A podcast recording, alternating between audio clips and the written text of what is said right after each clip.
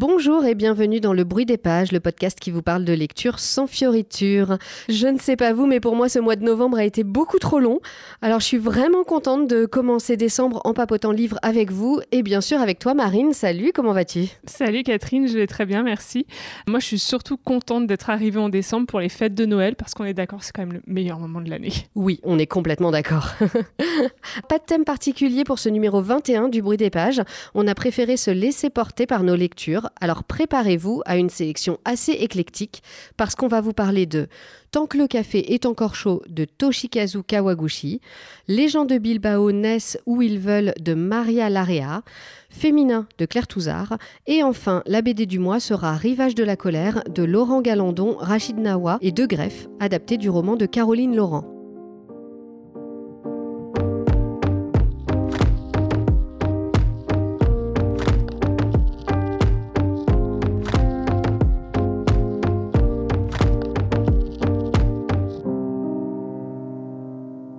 Commence tout de suite avec un roman japonais qui vient tout juste de sortir en poche, Tant que le café est encore chaud, de Toshikazu Kawaguchi.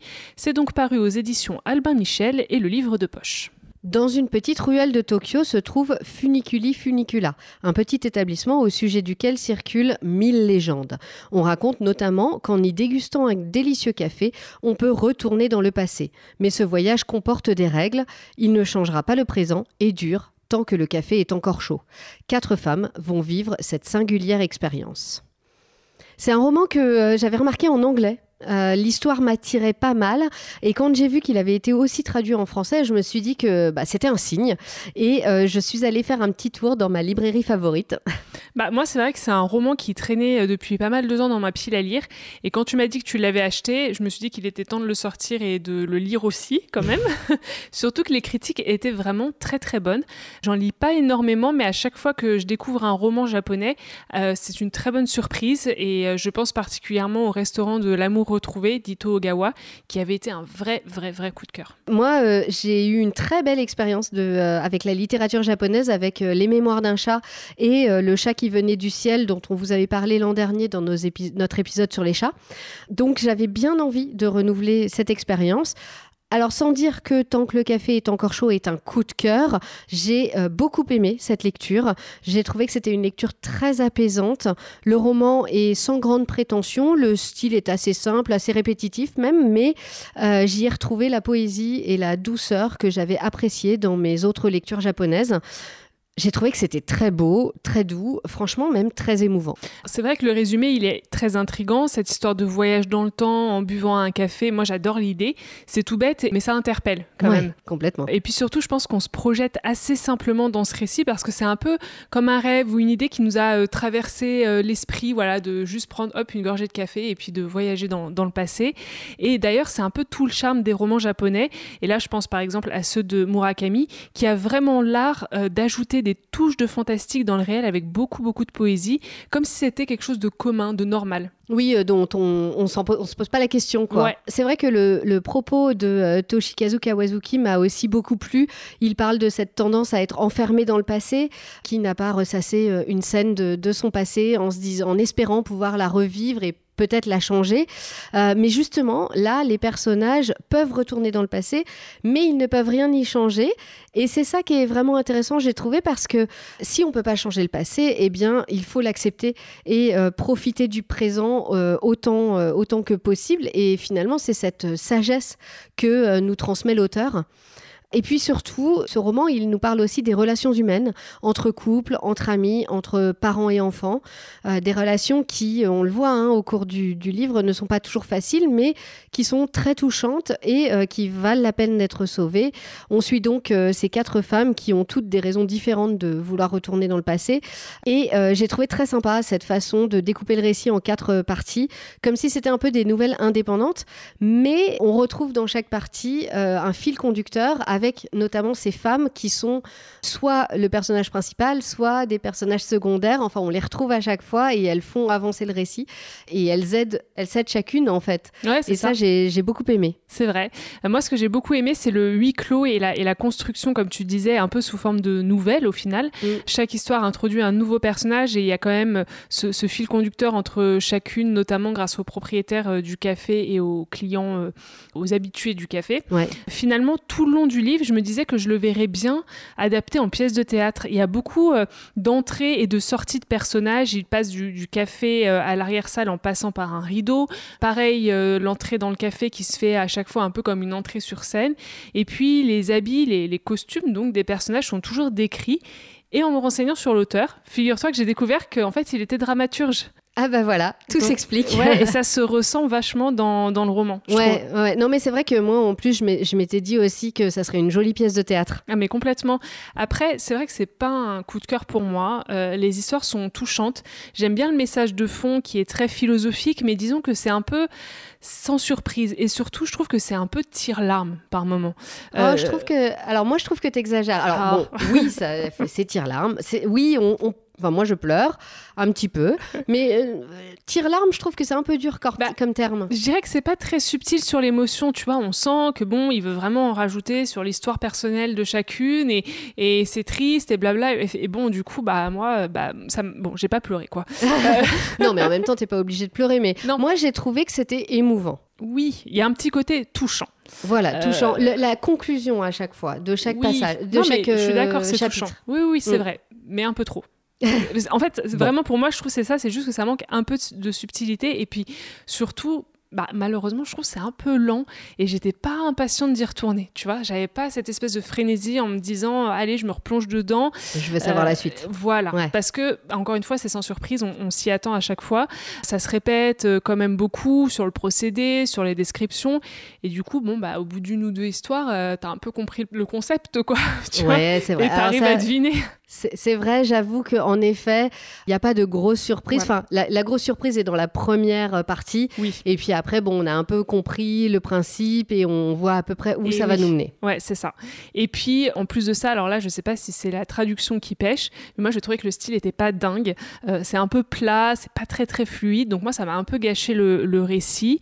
Bon, voilà, c'est ma conclusion. Mais pour résumer, pour moi, c'est un petit roman d'hiver sympathique qui se lit euh, très rapidement, ça c'est sûr, il n'y a pas de problème, avec des histoires touchante, mais ça vaut pas vraiment l'emballement qu'il y a eu autour de ce livre. Et euh, à mon avis, si vous cherchez à lire de la littérature japonaise, je vous conseille plutôt de vous tourner vers les romans ou les nouvelles de Murakami, qui pour le coup, là, moi, je trouve sont très très émouvantes et j'ai pleuré. ou même euh, Dito Ogawa, et là j'ai pleuré aussi. Euh, c'est vraiment très très beau. Bon, écoute, pour toi ça n'a pas fonctionné, mais pour moi, la magie de ce café Tokyo a fonctionné. D'ailleurs, moi, le petit côté fantastique magique m'a aussi bien plu, avec les règles qui sont un peu sorties de nulle part, mais sans justification, mais euh, qui créent ce cérémonial. Moi, je suis rentrée dans ce cérémonial, j'ai bien aimé, j'ai passé un bon moment, j'ai été émue. et si pour vous, cette magie a fonctionné et que vous voulez la prolonger, eh bien la suite, Le Café du Temps Retrouvé, est sorti début novembre chez Albin Michel, toujours. Partons en Espagne maintenant avec Les gens de Bilbao Nest où ils veulent de Maria Larrea. C'est un roman qui a fait partie de la rentrée littéraire de septembre et c'est édité par Grasset. L'histoire commence en Espagne par deux naissances et deux abandons. En juin 1943, une prostituée de Bilbao donne vie à un garçon qu'elle confie aux jésuites. Un peu plus tard, en Galice, une femme accouche d'une fille et la laisse aux sœurs d'un couvent. Elle revient la chercher dix ans après. L'enfant est belle comme le diable, jamais elle ne l'aimera. Le garçon, c'est Julien, la fille, Victoria. Ce sont le père et la mère de Maria, notre narratrice. À 27 ans, une tarologue prétend qu'elle ne serait pas la fille de ses parents. Pour trouver la vérité, il lui faudra retourner à Bilbao, la ville où elle est née. Marine, c'est un roman euh, qui te faisait de l'œil hein, depuis un moment. C'est vrai que c'est un roman de la rentrée littéraire qui me tentait énormément. Euh, j'avais pas lu non plus énormément de critiques dessus, mais je savais qu'il avait son petit succès. Et puis le, résumé, me, pour le coup, me tentait beaucoup. Ça me faisait un peu penser à un autre roman sur le même thème, euh, Hôtel Castellana de Ruta Sepeti. Je sais pas si tu te rappelles. Oui, j'en avais parlé dans le premier épisode. Exactement. Et j'adore cette autrice. Allez, je le répète encore une fois. et là, pour le coup, j'avais vraiment adoré ça avait été un coup de cœur, comme un peu tous ces romans d'ailleurs. Donc la barre était très haut. Bah ouais, et malheureusement, du coup, j'ai été un peu déçue. Peut-être que j'en attendais trop. C'est un récit qui alterne entre passé et présent, donc entre l'histoire de l'autrice et celle de ses parents. J'ai beaucoup aimé les chapitres sur l'histoire des parents, mais je suis un peu restée sur ma fin en ce qui concerne l'aspect historique du roman. Alors, vous allez me dire, c'est vrai que c'est pas l'objet du récit, mais bon, ça manquait un peu de contexte historique pour moi. Dans la seconde partie, le récit se concentre bien plus sur une réflexion autobiographique de la part de l'autrice, la quête de l'identité, de ses propres racines. Bon, c'est vrai que c'est un thème un peu vu et revu en littérature, donc faut pas se planter. Ouais, c'est clair, il y a de la pression hein, voilà. quand on se lance là-dedans. Bah ouais, et puis bah malheureusement, à ce niveau, le roman, moi, je trouve qu'il souffre un peu de la comparaison avec d'autres livres qui mêlent justement quête d'identité et histoire, comme La carte postale d'Anne Berest. Ah, c'est vrai que la barre est très très haut quand tu bah, compares avec la carte postale. Et oui, et moi je l'avais en tête malheureusement, et je trouve que bah ça bah, c'était pas au même niveau quoi. Et finalement entre cette première partie et la seconde, il y a un mélange qui ne fonctionne pas. Et puis euh, ni l'une ni l'autre n'est vraiment abouti. La première sur les parents, elle est assez froide, on reste un peu en surface alors que moi j'ai adoré les personnages, je les ai trouvés super intéressants et vraiment on aimerait en savoir plus. Et en revanche, sur la deuxième, il y a trop de réflexion intérieure. Et moi, ça a fini par me lasser euh, au bout d'un moment, quoi. Enfin, bon, c'est pas mon genre, mais voilà, c'était un peu trop. Je pense que le roman en fait, il manque d'équilibre. Et je l'ai refermé avec un peu un sentiment euh, d'inachevé. Euh, et, c'est dur de dire ça, mais une légère indifférence. Tu vois, c'est pas le genre de roman qui va te rester en tête, quoi. Ouais. Ah, c'est bête. Mais alors, il y a quand même du bon. Oui, il y a quand même du bon parce que c'est vrai que la plume de l'autrice, elle est vraiment intéressante. Euh, c'est dynamique, c'est moderne, c'est assez original. Et puis, elle touche à différentes thématiques avec beaucoup de justesse. Alors, évidemment, donc, celle de, de la quête d'identité, mais aussi celle celle et surtout de l'immigration et de la difficulté de s'intégrer dans un pays qui n'est pas le sien. C'est valable pour ses parents qui, eux, sont venus en France, mais c'est aussi euh, valable pour Maria elle-même, née en France mais fille d'immigrés qui subit malheureusement toujours les préjugés de classe. Et ça, elle en parle très bien. Donc voilà, je dirais que c'est un peu un avis en demi-teinte pour, euh, pour ce premier roman qui n'est pas inintéressant, mais pas inoubliable non plus. Eh ben, on attend le prochain alors. Voilà. Autre roman de la rentrée littéraire mais totalement différent, je voulais vous parler de Féminin de Claire Touzard, publié chez Flammarion. Quelques années avant la révolution MeToo, Frankie intègre l'équipe d'un journal féminin. Très vite, cette jeune journaliste engagée, militante féministe, se laisse séduire par cet univers de paillettes et d'avantages. Sa vie change brutalement quand un homme est nommé à la tête de la rédaction. Elle ne sait pas que le lent étiolement de ses idéaux va la mener au pire. Cinq ans plus tard, Frankie va tomber et sa chute sera terrible. Ce livre m'a un peu fait l'effet d'une claque. Euh, je vous en avais parlé à la fin de l'épisode précédent. C'est notre collègue Tiffen, qui est toujours de très bons conseils euh, au niveau lecture, et pas que d'ailleurs, qui me l'a prêté et euh, je l'ai dévoré. Donc petit message hein, à Tiffen, entre féminin et le cœur synthétique qu'elle m'avait déjà conseillé avant. Bah déjà merci beaucoup. Et puis surtout keep them coming. Hein. si t'en as d'autres comme ça, n'hésite pas. vas-y propose, je prends. Hein. Donc du coup tu disais, ce roman une vraie claque. Oui, dès les premières pages où l'autrice décrit euh, un jugement au prud'homme. Donc on est à la fin de l'histoire et elle va revenir en arrière. Cette scène-là au prud'homme, on est plongé dans cette histoire qui est très moderne euh, et malheureusement presque, presque banale, d'une jeune journaliste pleine d'idéaux, féministe, qui se retrouve entraînée euh, un peu malgré elle dans un job qui lui ressemble pas et qui doit ensuite se débattre avec des valeurs qui ne lui conviennent pas, un harcèlement sexuel qui s'installe insidieusement. bref, il y a un peu tous les éléments pour bien s'accrocher dès le début et euh, bah, on est tenu euh, en haleine tout le long, enfin en haleine n'est peut-être pas le mot, mais on est, on est tenu tout le long du roman euh, à voir comment elle va se, se, débattre dans tout ça et s'en sortir. Moi, je me suis tout de suite identifiée à Frankie, le personnage principal. C'est clair que bon, son histoire me parle particulièrement parce que bah, je suis journaliste comme elle et surtout donc son rapport ambigu à son travail, à sa rédaction et puis aussi la précarité de son poste de pigiste parce que Frankie n'est jamais embauchée. Elle euh, reste toujours euh, à un poste précaire, même si elle reste des années dans, sa, dans sa rédaction. Et bah, moi, j'ai vécu ça pendant longtemps, donc ça me, ça me parlait vraiment beaucoup. Euh, il y a vraiment des moments où je me suis dit Ah, tiens, ça me rappelle quelque chose. et c'est marrant, entre guillemets, mais parce que, évidemment, du coup, j'en ai beaucoup parlé avec Tiffen et on s'est rendu compte qu'on avait fait toutes les deux pareil, c'est-à-dire qu'il y a plein de passages du bouquin qu'on a photographiés pour s'en souvenir et pour se les relire. Et donc, on a passé quelques, je sais pas combien de temps, mais un temps fou, à regarder nos photos et à lui dire Ah, et ce passage-là, tu te souviens, ça disait ça et tout. Oh là là, il était très fort ce passage, c'est vraiment exactement ça. Enfin voilà, donc on a passé beaucoup de temps à faire ça. Bah, moi, je l'ai pas lu, mais tu m'as lu quelques passages et c'est vrai que bon, bah, c'est ultra parlant quand tu es dans le milieu. tout de suite, ça, tu te dis Ouais, j'ai vécu ce genre de situation. Quoi. Ouais, c'est ça. Je trouve que c'est vraiment très, très bien vu. Et il y a une vraie réflexion sur la société actuelle et surtout sur l'évolution du journalisme que je trouve très intéressante, moi, notamment sur la question de euh, bah, comment faire du bon journalisme versus euh, faire de l'argent et vendre de la pub, en gros, hein, ce qui est un peu euh, ce qui se passe un peu dans toutes les rédactions. évidemment, c'est une question qui se pose beaucoup et d'autant plus aujourd'hui, je trouve. Il y a euh, dans le roman une compromission hein, entre la, façade féministe affichée du magazine, qui est un magazine féminin qui s'est créé avec l'idée de défendre les femmes, de donner une voix aux femmes, et finalement la vérité des, euh, des, deals publicitaires et des engagements envers les marques où euh, il faut dire du bien de tel créateur parce qu'il nous paye de la pub. Quoi. Et il y a une vraie honnêteté, je trouve, de Claire Touzard dans ce récit parce parce qu'elle euh, elle élude pas les choses, elle, euh, elle dit les choses caches, hein. elle assume les conflits de valeurs pour son héroïne.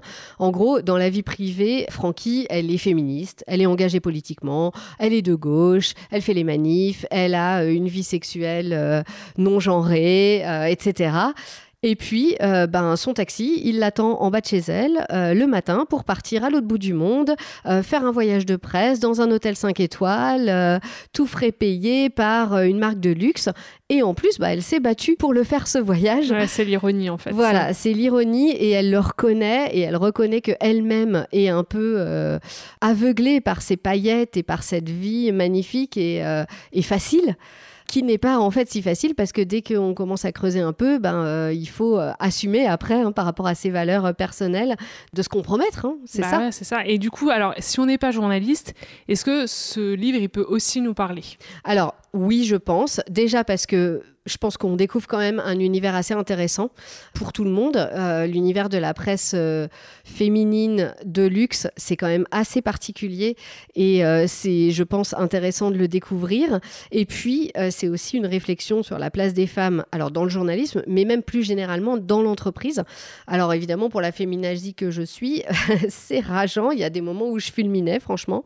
Claire Touzard l'aborde au travers de la situation extrême de la liaison entre Francky et son nouveau boss, parce que du coup, son travail et son métier et ses capacités deviennent définis par sa liaison amoureuse.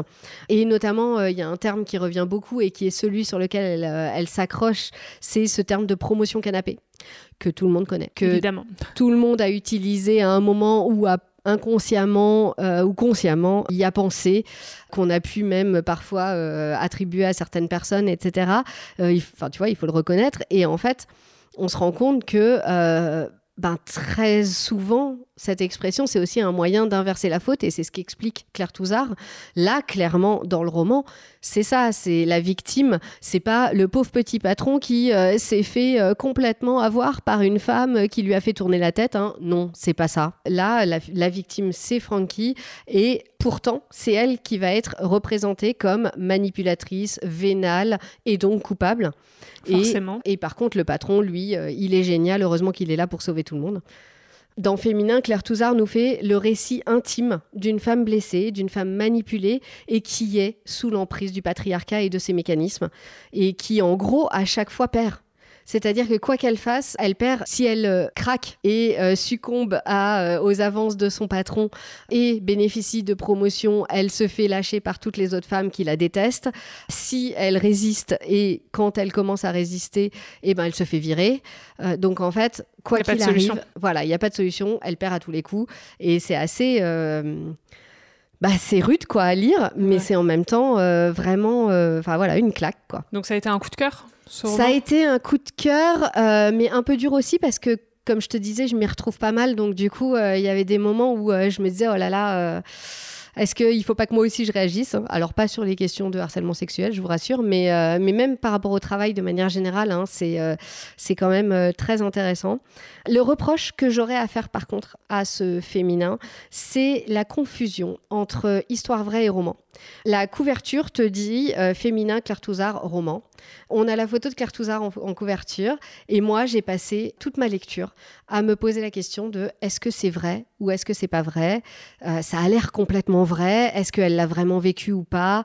Voilà, il y a, y a une sorte de flou qui est entretenu là-dessus. Et en plus, bah, si je comprends bien, en fait, c'est en partie autobiographique. Et je trouve qu'en fait, ce flou, il est un peu gênant. Moi, pendant tout le roman, je ne savais pas trop comment me positionner. En fait, j'aurais presque, j'aurais préféré que ce soit euh, précisé euh, plus clairement, comme soit un essai, soit peut-être autobiographie, ou au moins tu vois, inspiré de faits réels, enfin quelque chose comme ça. Que ce soit clair en fait. Voilà, parce que moi c'est une question que je me suis beaucoup posée. Et euh, ça avait l'air très vrai, mais en même temps, ça te dit que c'est un roman, donc tu te dis, est-ce que c'est voilà, trop pas exagéré? euh, ou pas? Et en même temps, non. Enfin, à mon avis, non. Mais mais il y a, tu vois, même encore maintenant, j'ai ce petit flou et cette question. Donc je trouve que voilà, là-dessus, ça aurait presque pu être un peu plus clair. Mais je vous conseille vraiment ce roman engagé qui s'inscrit euh, totalement dans la veine euh, du mouvement MeToo et euh, qui s'ajoute à ma liste de références littéraires importantes pour le combat féministe. Et un de plus. Et on termine avec notre BD du mois. Et aujourd'hui, on a opté pour une adaptation en bande dessinée, celle du roman de Caroline Laurent, Rivage de la colère.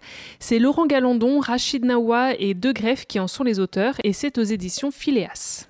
En 1967, Marie-Pierre Ladouceur vit à Diego Garcia, au Chagos, un archipel rattaché à l'île Maurice. Elle y fait la connaissance de Gabriel, un Mauricien venu seconder l'administrateur colonial. Quelques mois plus tard, Maurice accède à l'indépendance après 158 ans de domination britannique. Mais les soldats convoquent les Chagossiens sur la plage. Ils ont une heure pour quitter leur île, abandonner leurs bêtes, leurs maisons, leurs attaches.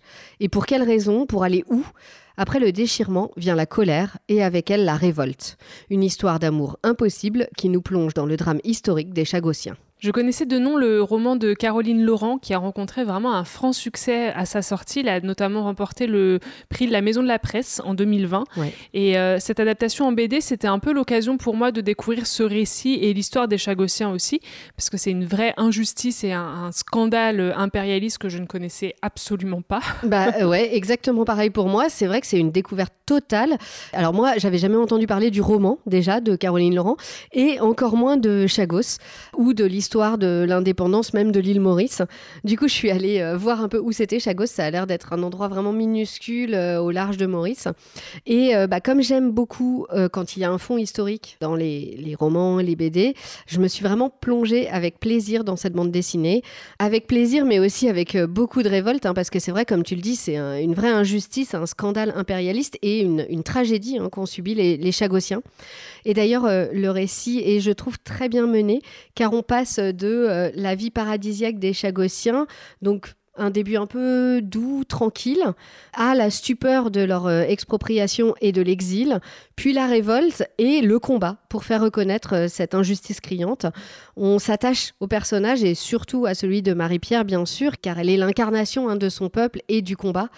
Sa force, son courage sont au cœur du récit et euh, son histoire d'amour avec Gabriel, en plus, apporte un petit côté romanesque qui est, euh, bah voilà, qui fait un petit plus à l'histoire. Oui, c'est en fond, mais c'est vrai que c'est sympa. Moi, j'ai bien aimé aussi euh, ce, moment-là. Alors, pour être honnête, moi, j'avais un peu peur au début de la BD de passer à côté et de ne pas être emportée par le scénario et les dessins. C'est vrai que les couleurs sont superbes, surtout pour les paysages exotiques qui sont vraiment bien mis en valeur avec une palette de couleurs et de lumière incroyable. Mais les visages et les expressions des personnages, j'ai pas du tout aimé. ben, je trouvais que ça manquait en fait de précision et parfois euh, sur certaines planches ça donne un résultat un peu étrange. Donc bah pas fan en fait de ces dessins-là, euh, en tout cas pour les portraits. Moi les dessins ne m'ont pas déplu, même si bon je suis d'accord peut-être qu'il manquait un peu de modernité. Ouais, je sais pas si c'est ça. Mm. Mais moi, j'ai beaucoup aimé la palette de couleurs. C'est vrai qu'elle illustre parfaitement les couleurs euh, bah, si vives hein, qu'on peut trouver dans, des, dans ces îles tropicales. Oui, c'est vrai. Après, en, revanche, moi, je me suis passionnée pour cette euh, histoire et le combat de Marie pour la reconnaissance de son peuple. Ça, c'est vraiment génial. Euh, J'avais jamais entendu parler de cette affaire qui est quand même allée jusqu'à la Cour internationale de justice. Ouais, et d'ailleurs qui n'est pas terminée. Et qui n'est pas terminée, mm. ouais. Euh, c'est instructif, c'est émouvant et vraiment on devine à travers l'adaptation la densité du roman et toute sa richesse. Donc je comprends pourquoi il a eu beaucoup de succès à sa sortie. Et même on ressent une petite pointe de frustration en se disant que les auteurs ont vraiment dû faire des choix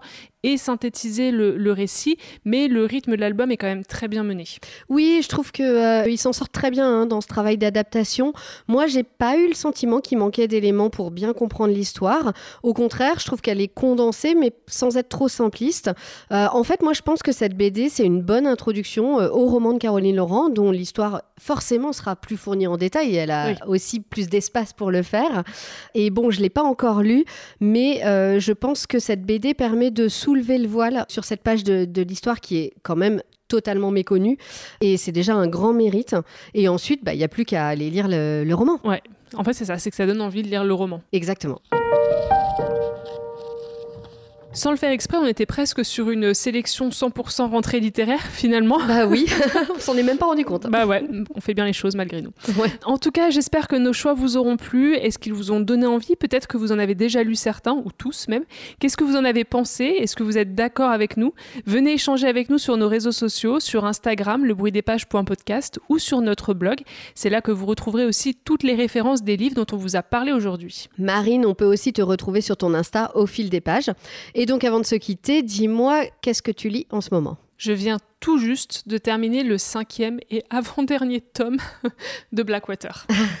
et euh, je suis très triste parce que du coup, il n'en reste plus qu'un que je me garde euh, là pour, euh, pour le mois. Et je vais commencer une lecture Charleston, le nouveau roman de Min Jin Lee, l'autrice de Pachinko, je vous en avais déjà parlé. Celui-ci s'appelle La famille Anne. Il est sorti avant Pachinko, mais il n'avait pas encore été traduit en français. Et j'espère qu'il me plaira tout autant que Pachinko. Il sortira le 14 février.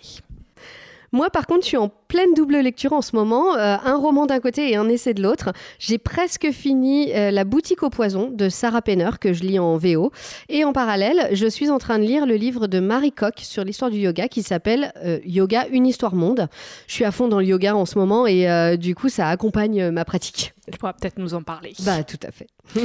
et puis un petit mot pour vous dire que vous êtes de plus en plus nombreux à nous écouter et à nous suivre sur Instagram. Ça nous fait chaud au cœur. Alors, merci beaucoup à vous toutes et tous. Donc, on vous donne une petite mission. Likez le podcast sur les plateformes d'écoute. Mettez-nous des petits commentaires pour nous dire ce que vous en pensez. Et surtout, parlez-en autour de vous. C'est un vrai plaisir de voir cette petite communauté s'agrandir encore et encore. Voilà, cet épisode du bruit des pages touche à sa fin, mais restez à l'écoute cette année encore. On ne veut pas vous abandonner dans la galère des cadeaux de Noël. Alors on vous prépare un petit numéro spécial course de Noël de dernière minute à venir très bientôt. D'ici là, bonne lecture, tenez le coup jusqu'aux vacances, profitez bien des fêtes et rendez-vous à la prochaine page.